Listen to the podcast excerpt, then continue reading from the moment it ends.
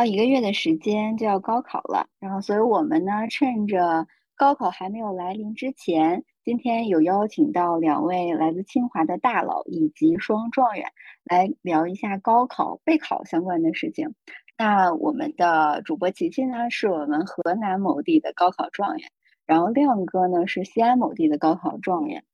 呃，要不两位嘉宾先来介绍一下，琪琪先来。呃哈喽，大家好，我是琪琪，我是之前是清华大学呃电子系的，然后后来选择了微电子的方向。哎，大家好，我是亮哥，之前在清华那个航院上学。偷偷的问一下，琪琪的高考多少分来着？六百八十多吧。哇，超厉害！亮哥呢？哦，那还挺巧的，我也是六百八十。哇，这个神仙眷侣，我们我们距离高中生活其实已经非常非常遥远了，不知不觉我们已经距离高中十多年了，对吧？是的，咱们高考完是二零一一年嘛，然后到现在已经快十二年了。OK，然后那琪琪回忆一下，高考前是啥状态呢？有没有什么上清华的独家秘籍可以分享给大家？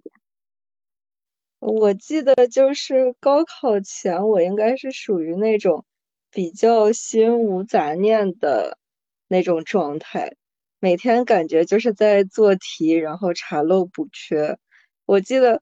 就是高考前，我好像有。好几次都出现了挺奇怪的现象，就是本来就是很简单的题型，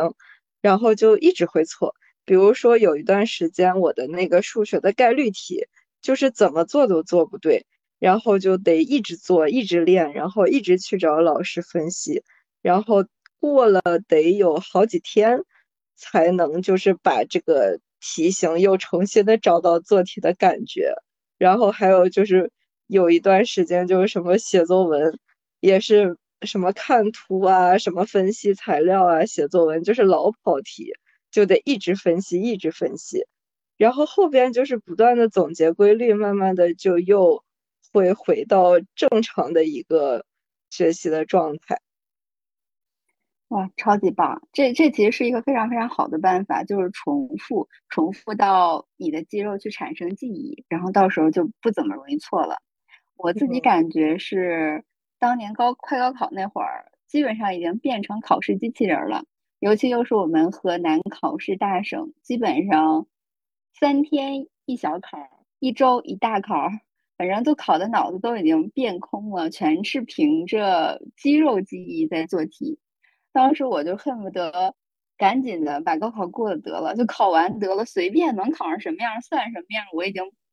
不太期待那个结果了。亮哥当时是什么状态呢？嗯，我觉得考试之前比较长的时间，高三下学期吧，我觉得还是那种查漏补缺。就我记得我当时英语那个完形填空，我们当时还有完形填空，现在好像都没有了。然后就有问题，所以每天我都会课间找时间去每天做一篇完形填空，然后看对对着错题，然后相当于每天都会在刷完形填空。还有当时语文的。阅读我也不太好，然后每天也都会找时间去做。然后到考前的话，其实我是觉得心态比较重要。我记得考前一周的时候，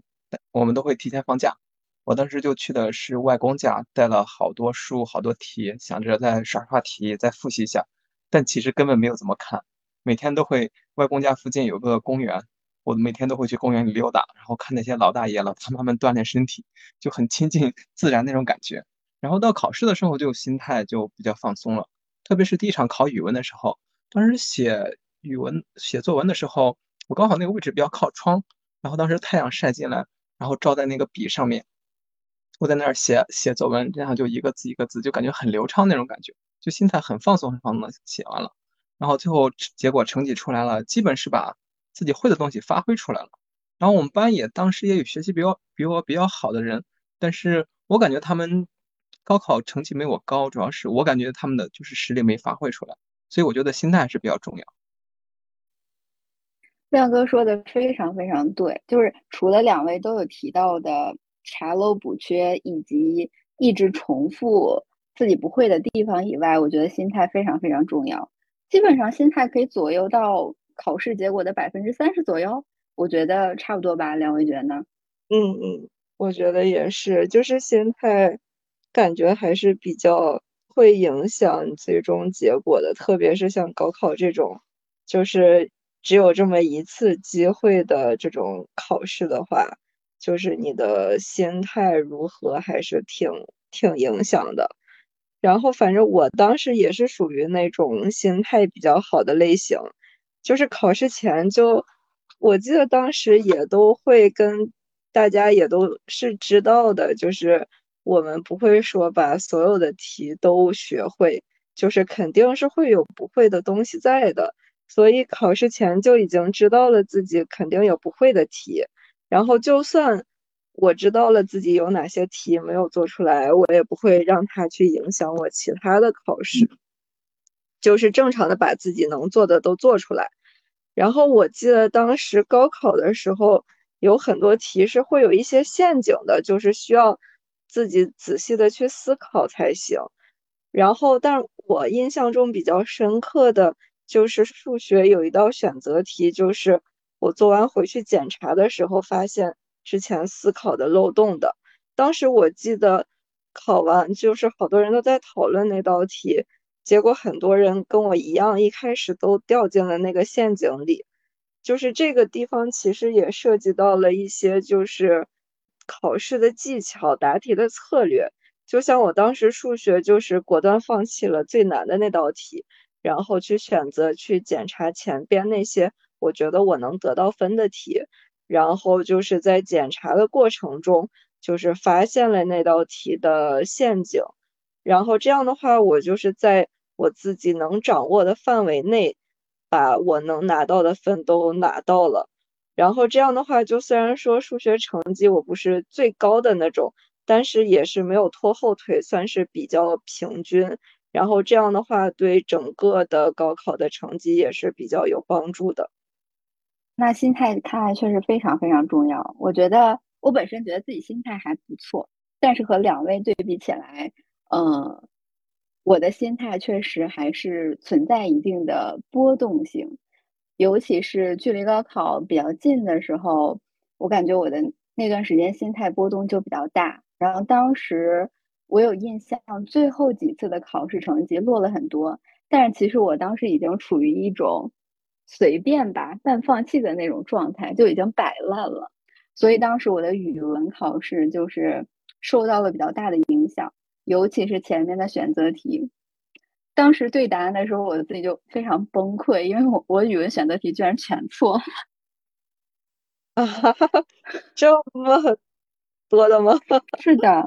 是的，但是但是万幸也就受到了这么多影响，所以还没有影响到我后面的考试，就后面调整过来了，也是也是比较万幸的一件事情。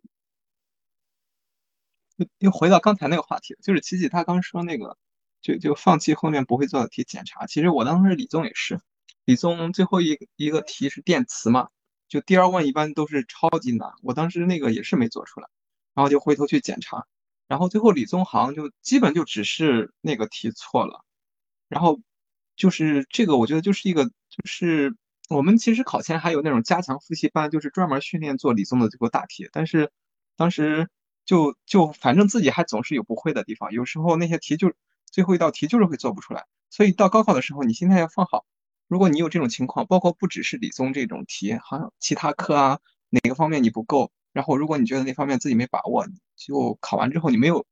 就必须要在上面花很多时间，就好好去检查，保证该拿的分拿到，这也是一个策略。然后另外就是时间训练，我觉得我当时是有意识的训练自己考试时间的，因为我当时英语嗯学的比较好，然后就以英语为例吧，就像选择题，包括数学，它的选择题很多，我每个选择题我就会给自己定时间，比如说两分钟内做完，甚至再细分一点，就前面比较简单的。前几道选择题给的是一分半，然后后面比较难的选择题是两分钟或者三分钟，就这样你如果感觉自自己每次考试都答不完的话，你就这样给自己划分一个时间，然后有就是有目的的性的，然后去刷题，这样把自己这个节奏就养成一个，呃，养成自己的节奏，这样考试的时候也是可以让你放松自己的心态，让你的不会出现紧张的情况，保证自己能拿到的分拿到，我觉得也是一种策略。哇，这个秘籍太重要了，大家千万不要学我，我就属于那种考试全凭心情。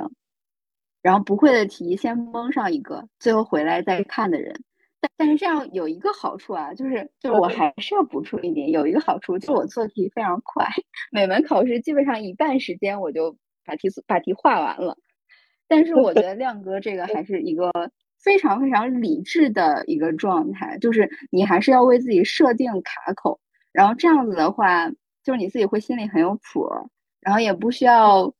有赌性的去做某一些题，挺好的，挺好的。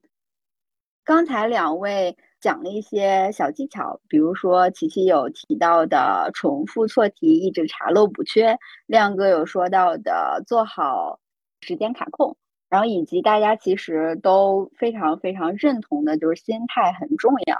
那两位毕竟是清华大佬，今天呢，我非要把两位最独家的秘籍给挖出来。我这边先来抛个砖，然后等一下来引大家的玉。嗯，我这个我我的数学还还算是我比较自信的一个学科，我数学还是比较好的。呃，高考的时候应该拿到了满分。然后那我数学这个，我觉得和从小的启蒙很很有关系。嗯，我小学的时候的数学老师我超级喜欢，所以就带动了我对这一门学科的兴趣，然后就数学一直都学得很不错。长大之后就呃非常有意识的去锻炼自己的计算速度。我印象中当时咱们有一同学给我卡过十，我的手算速度应该能跟计算机的计算速度达成一致。这么然后所以对，所以所以数学就是当你对它产生兴趣，并且非常有信心把它学好的时候，你基本上数学就稳了，就没有啥难度了对你来说。但是。我的英语简直就是我的漏洞。我觉得英语这个也和我的启蒙有关系哈。我上初中的时候，英语老师就是我比较不喜欢的一个老师，然后所以当时英语就没学好，而且我对语法完全一窍不通，基本上全凭语感和单词 把英语给拉了起来。然后亮哥应该是英语超级厉害的，对吧？然后亮哥可以分享一些英语方面的技巧吗？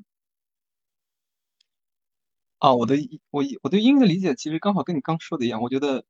呃，就是你刚说的关键，我觉得语法真的很重要。因为我当时我们那个时候小学我是没有学过英语的，然后第一次接触英语是小学完了之后，暑假去补课，然后跟着其他同学一起去补课，然后我因为去的比较晚，然后我记得那天老师已经布置完作业了，布置完作业那个。刚好那个有一班上一个学生，就是我的亲戚家孩子，我是和他一起的。他跟我说了老师的作业，然后是啥啥，原来就是写二十六个字母，然后我就照着他的作业抄。然后我因为从来没有接触过英语，那些大小写啊，我当时我记得特别搞笑的一件事，就是我抄他作业的时候，我发现，哎，有些字母的，有些字母是比较高，有些字母是比较低，就是那个四个横线嘛，英语英语本，然后有的是要在上面，有的是在下面。我还觉得是因为他在那乱写呢，所以那些对不起，然后我就把那些全所有的字母全写在一起去了。然后第二天老师上课检查作业检查到我的时候，然后跟班上的学生说，大家说这个事，然后大家都就都笑了。那就是我对英语的第一印象。然后那个课补完之后，我也是比较懵懂，也是不太懂。然后初一的英语成绩大概我们当时是一百二十分，我大概也就六七十分的样子，也就是只会背背单词，然后做题也就是凭凭语感，然后。有的地方能看懂，然后就去选。然后真正英语好的时候，是在哎初一暑假啊，又去跟一个老师补课。然后那个老师特别好，就跟明鹤特那个印象经历特别像。那个老师人特别好，然后我也特别喜欢他。他就给我们讲语法。语法这个东西要学，还是刚开始会挺难，因为你去看那些语法书，你就会觉得特别不自在。但其实你弄明白之后，你就发现它跟汉语是一模一样的。就平时我们平时说。说汉语说一句话，就是我要做什么，然后我我就是主语，然后要呃就做这就是很简单的一个句子，做什么，然后就是谓语，它谓语，然后就是用动词，然后主语啊，一般就是名词啊，再加上各种各样的东西。我们在我们说汉语说的特别流利，然后写也特别流利，但是我们从来不会去分汉语里边的语法，但它汉语里边的语法去跟英语里边语法是完全对应的。我们只是因为要学英语，然后要学所以才会去学这个语法，然后才会去学习那些主谓宾表定状补。但是我们其实，在汉语中，我们说一个完整的句子，这些要素完全是对应上的。就随便你说一句话，你在日常生活中，除除了很口语的句子啊，你把那些都省掉了。你要书面写一句话，就是某某人今天什么时候要去干，要去见什么什么样的，做什么什么样的事，或者见什么什么样的人，这个就是时间状语也有了，主语也有了，谓语也有了，然后宾语也有了，就是叫他见的人，他要干的事，然后去形容什么。形容那件事，形容那个人的那个东西，就叫定语。基本主谓宾表定状补这些就全都有了。我们只要跟它汉语对应起来就可以了。然后只是在不同的这些主语、谓语、宾语啊，它有不同的词，然后去表示。就是主语啊，一般就名词啊；谓语只能用动词，然后再加上一些系动词。有些有些动词是可以接宾语的，有些动词不能接宾语。在汉语中其实也是的。我们所以就你跟对应起来，这样去分就很比较简单。然后另一个方面就是太厉害了，我到现在都没有分清主谓宾到底是什么。亮哥继续，亮哥继续。对我们就是因为在生活中其实一直在用，说汉语一直在用，写汉语一直在用，但我们从来不会去想。然后就跟外国人他们也不会去学英语的语法一样。然后我们因为是要去学这个英语，所以要把这个弄明白，这样你才能去看到一些复杂的句子的时候，哪怕看到不认识的一句话单词，你一个都不认识，但是你也大概能知道。大概能知道它它是它的谓语在哪部分，它是什么什么东西在在弄在干什么什么什么，就大概你这样一分，然后一些简单的，但一句话里至少还有一两个动词，你是一两个词你是认识的，你就你就可以去猜它的意思。然后另一个就是背单词，背单词我是建议去用音标去背的，就是所以学音标很重要。我们当时老师那个老师也是，就是我刚刚说的帮我补课那个老师，我们当时学音标，他就会纠正我们去。就比如说，一个字母 a，它可以发啊，也可以发 i，包括包括发的那个口型，就是你的嘴巴张的程度，就他都会去纠正。然后包括一些呃啊，其实那音标我已经记记不太清了。我记得一个比较标准的就是死跟那个死，就 s s 它发的是死，然后 th 它发的是死，但这两个差别就是一个要咬舌头，一个要不要咬舌头。这这些都是很细的东西。但就是这样，你去把音标去背熟，然后一个一个一个单词的话，你大概你就知道什么样的字母发什么样的音。然后你背单词的时候，你把那个单词很其实很简单，你多读几遍，你对这个单词有有感觉了，多读几遍，你就能知道这个单词大概怎么写了。我举一个就是比较搞笑的词，比如说扭扭扭扭 ability，这可能没有这个词啊，就是我们造出来用来开玩笑的时候，你说你这个人比较牛嘛，扭 ability，那你就知道它可能第一个字是 n，然后后面可能是个 i u。当然这是个拼音啊，它其实不是不存在这个词。然后但是但是 bility 你就知道它是 b，因为 b 发 b，然后 b i，然后后面 l i l，就就 l 发 l，然后 i 发 a，然后配一般就是 t 跟 y 嘛，就这样你去多读几遍，然后这样就会很快。你要是要，我记得当时背单词，我看有些人就会用手去抄呀，或者死记硬背啊，我觉得都。都是还是效率比较低的，所以你把音标，但是前面要把这个音标好好记住，也是要下功夫的。但是你只要记住那些元音字母、辅音字，把那音标大概记得，也就几十个。后面所有的单词呢，我们其实词汇量可能要记成百上千个呢。后面后面你就会好记很多。所以就语法、音标，我觉得这两点很重要，就前期下一点功夫，然后把这个掌握了，我觉得英语就就很顺了。我当时，你想，我当时初一的时候英语六七十分，完课之后。那时候基本都是，有时候作文写不好，除了作文写不好扣几分，或者一不小心选择一个题的话，啊，我英语基本都是满分的。包括到了到了高中也是，到了高中也就还是靠初中英语那个水平的。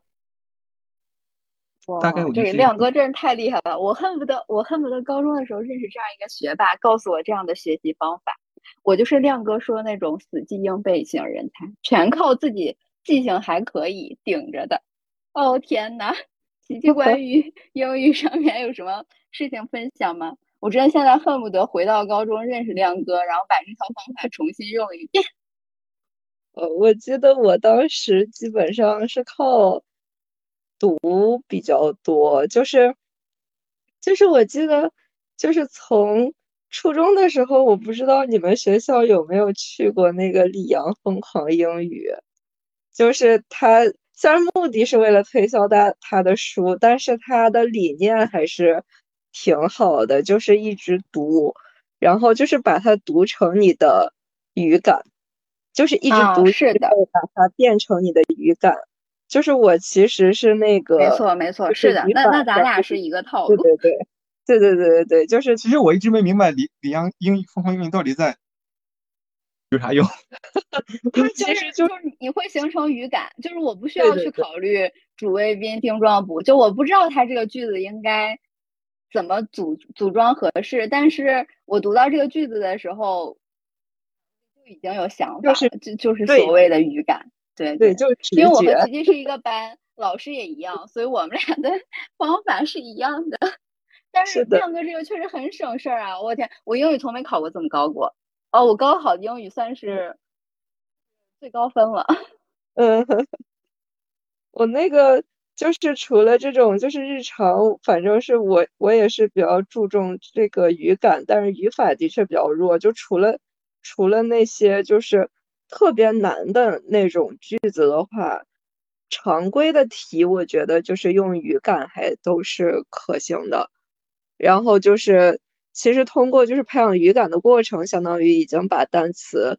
可能就是背会了，就是也可能就是用了那个记个七七八八。对对对，亮哥刚刚说的这种加上音标，但是我可能没有那么明确的去一一对应上。但是可能就是这个直觉已经有了，所以就是七七八八大概能记住了，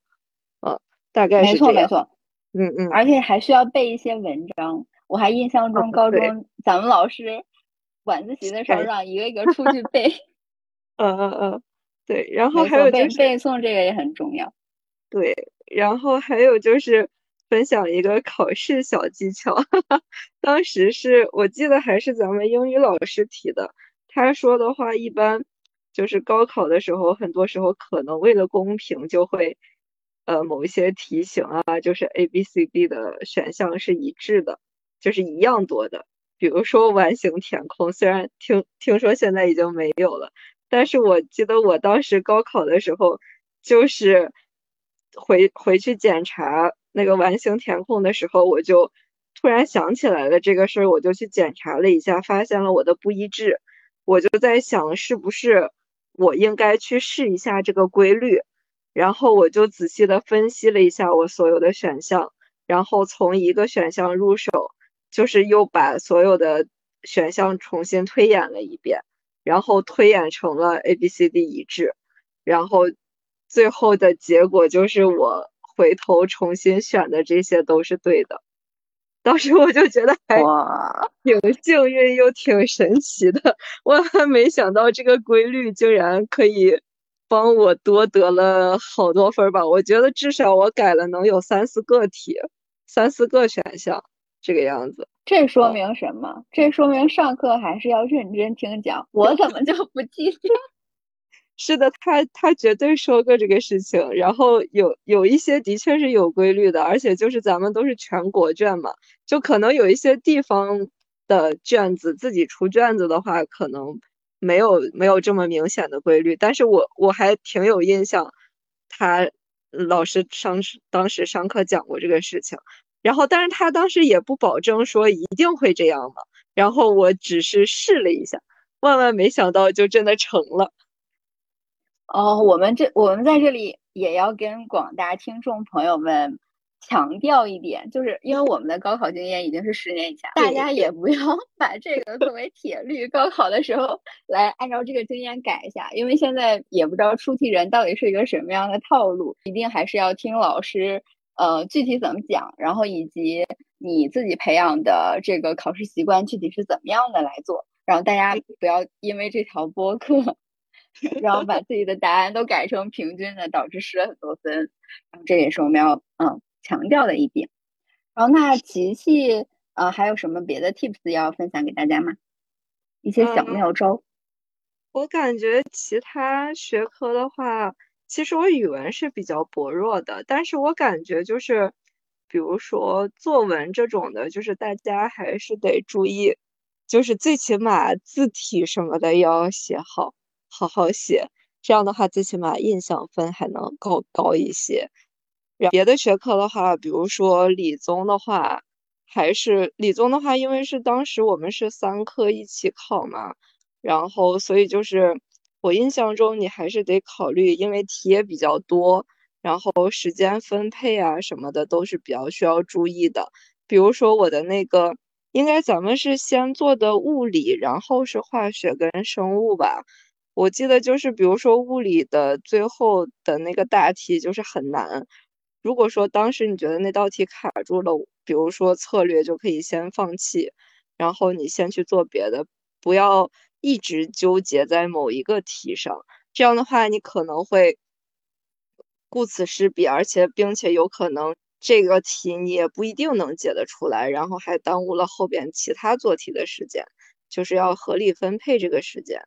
其实我觉得，就是已经临近高考的话，就是对于你现在如何培养学习方法，什么怎么去记录错题，怎么去。查漏补缺可能作用已经不是特别特别大了，然后所以其实重点还是在一些考试的技巧上，然后还有一些答题的细心程度上，这些的话就是可能是一个着重需要注意的地方。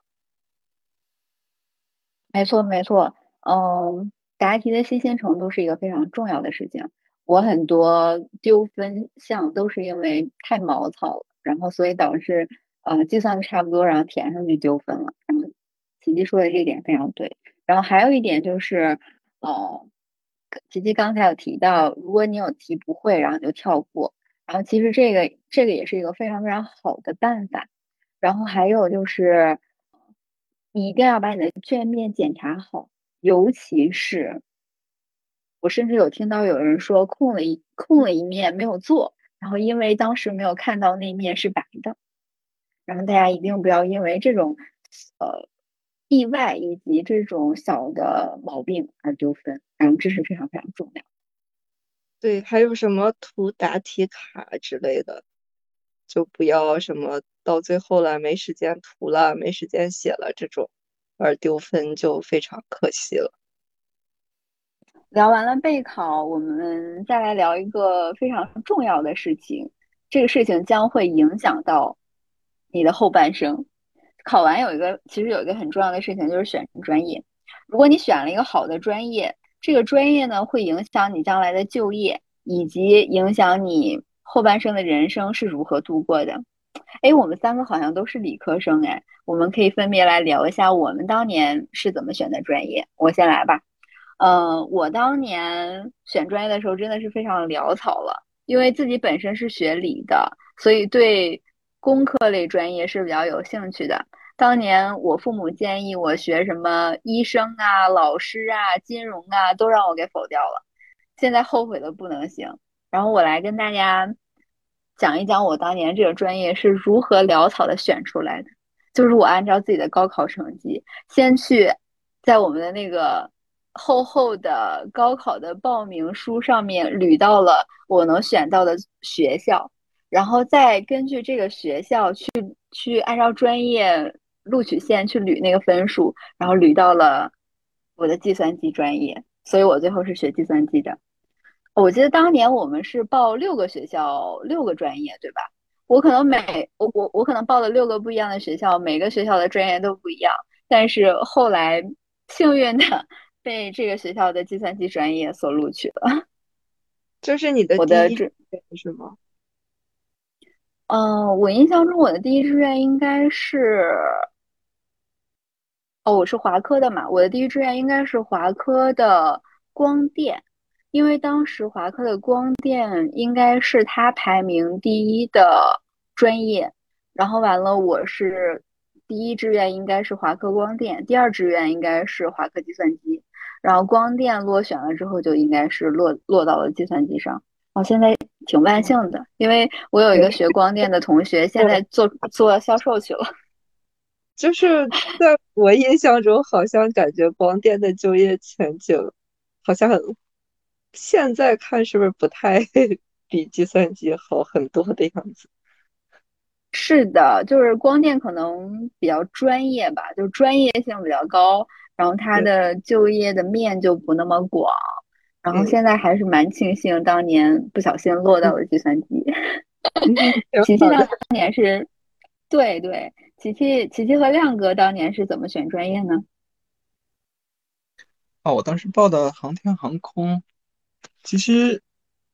那时候感觉男生嘛都比较喜欢这种工科啊，就是特别受一些科学家这种，就比较比较还是比较，嗯，好听点就比较有志向吧，就想做这些，然后要建设国家，然后做一些比较有实用的东西，就还比较有比较热血吧，所以当时选的是航天航空。我呃，我呢，当时是。那个也是比较稀里糊涂的，就是当时是别人给推荐的，就是当时是因为提前能知道已经就是过了清华的录取分数线嘛，然后就是问了一下别人，然后就是他们就说电子系的教育比较好，能比较综合，能学的东西比较多，然后所以就推荐本科的话学电子。然后，所以就选了电子。不过，的确就是学电子的话，它能转的方向也比较多。就像比如说，可以继续留在电子，然后或者选计算机软件，或者是像我后来就选择了去做微电子，就是它的确是比较综合性。这样的话，就是以后的选择面比较广。然后，但是后来相当于我也就是，呃，觉得。造芯片听起来比较厉害，然后所以就后来选择了一个细分的微电子的这样的专业方向。看来我们那个时候确实对专业这个事儿都不太懂，真的是稀里糊涂的，然后随便选了一个专业出来了。站在现在的角度，因为我们也已经工作蛮多年了嘛，然后那就计算机现在这个。呃，之前很热门，现在已经慢慢开始走向衰落的这个行业来来说，我对现在孩子们的建议应该是：如果你不是非常非常喜欢计算机，然后又对计算机没有什么天赋，就真的是有一些计算机大佬，他是对计算机非常非常有天赋的。然后，那如果你不是这两者的话，我其实不是很建议你去学计算机了，因为现在计算机的这个行业非常非常卷。如果你没有学到一个比较尖端以及高精的这样一个程度的话，你在这个行业里面会面临一系列问题，比如说早退休，比如说三十五岁之后不太好找工作等等，这都是现在我们面临非常非常多的问题。但是就选专业这个，我还是建议，首先是兴趣，再有就是天赋。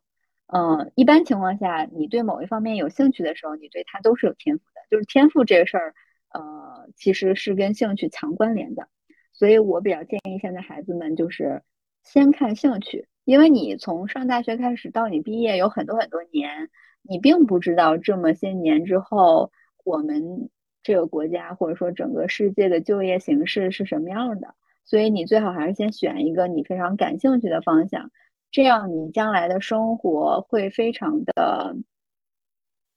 愉快，因为你做你做了一件，就是你将来的工作，如果是是一件你擅长并且你非常感兴趣的事情，那么你就不会有上班如上坟这样的心态。然后，所以我还是建议兴趣优先，呃，其次就是感性，其次就是天赋。然后，琪琪对于我们现在小朋友选专业有啥建议呢？嗯，我觉得现在小朋友应该获取信息的渠道比我们当时应该多很多，就是可以对各种专业进行一些更详细、更透彻的了解。那我觉得除了刚刚呵呵说的兴趣之外，我觉得还需要看的是发展前景。但是其实现在还挺难看这个发展前景到底怎么样的，毕竟大家现在至少读研，那七八年之后的。前景很难去明说，然后就比如说，其实我读研的时候，微电子的前景就没有那么好。就是我读研那会儿，一七年、一六年、一七年的时候，大家都说都哎找不到工作，就得去转行，就是得转行去做，就是计算机相关的、软件相关的工作比较多。然后，但其实后来从一九年到二一年这段时间，半导体就是国家扶持的力度又比较大，然后找工作的机会就多了很多。然后还会有听说什么学电子的、计算机的会过来找微电子的工作，然后包括我们当时选选专业的时候，也也会有说法说什么不要选生物，说生物专业比较坑。但其实你想，清华的生物也除了像施一公啊、闫宁这样的大佬，其实他们也都还是挺厉害的，也不是说选了天坑专业就一定不行或者怎么怎么样。亮哥有什么想补充的吗？啊，我感觉明鹤刚才说的一个问题比较关键，就是兴趣，就是确实是那样子。你你如果能选到自己感兴趣的，然后自己擅长做的，那确实是一件很就很很，我觉得是一件很幸运的事。但但我们很多时候其实并不知道自己兴趣在哪儿，就很难去发现。就像我当时以为，我觉得我想去做航天航空，因为。其实就很肤浅，很肤浅那种感觉。一想这个行业很高大上，但其实内在根本不了解这个以后你走上岗位之后你要做什么工作啊？你要面临什么样的的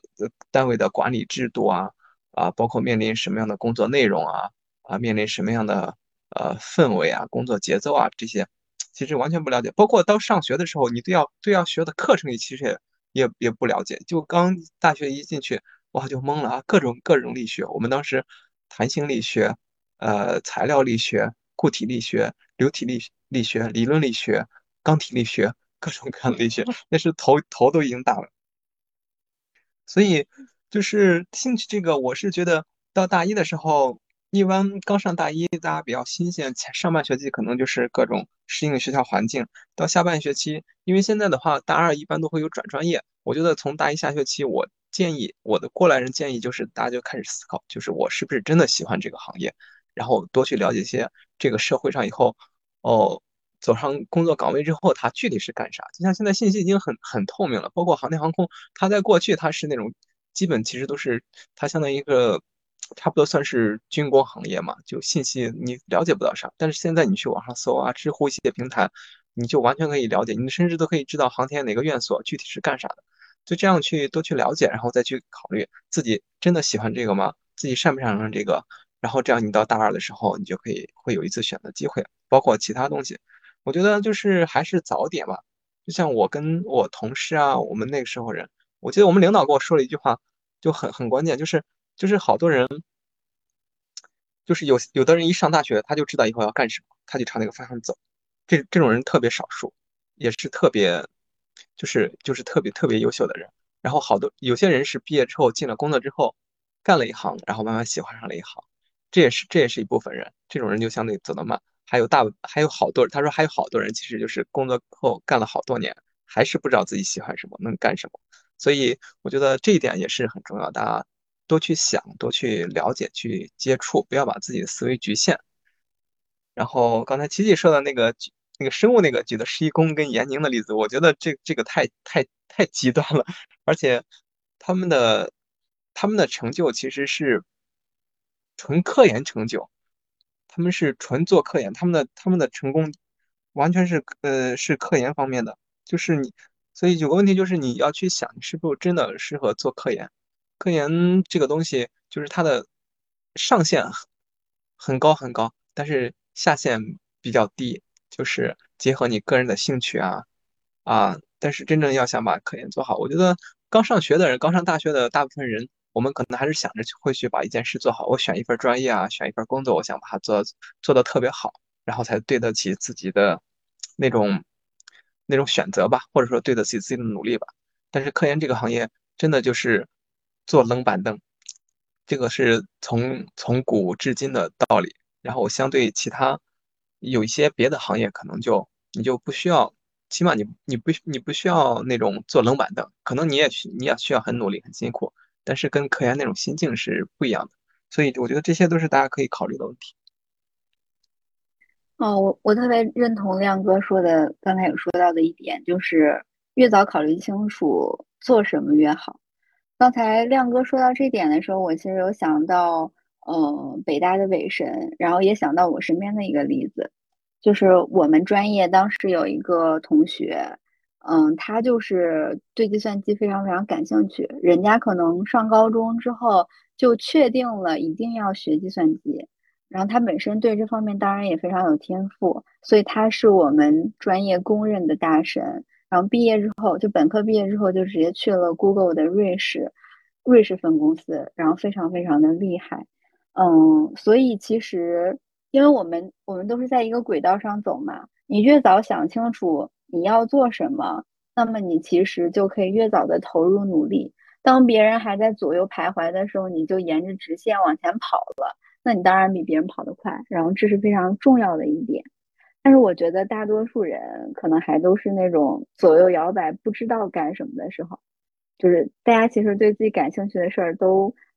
没有那么清晰的认知。虽然我们都知道要越早想清楚越好，但是我觉得在你没有想清楚之前，我给一个小建议，你可以去修一个双学位，就是你可以多多的了解你想要干什么。然后完了，多多的去尝试，你可以干什么？这样在你不知道你 要朝哪条路走的时候，给自己多一个选项，未必不是一件好事儿，对吧？嗯，对，明鹤这个建议我觉得特别好。那我们今天，嗯，关于高考的一些聊聊了聊到了一些心路历程，那我们今天就到这儿。感谢两位大佬的亲情分享，然后完了也希望我们今年参加高考的所有的同学们都可以取得好成绩。那今天就到这儿，拜拜，拜拜，拜拜。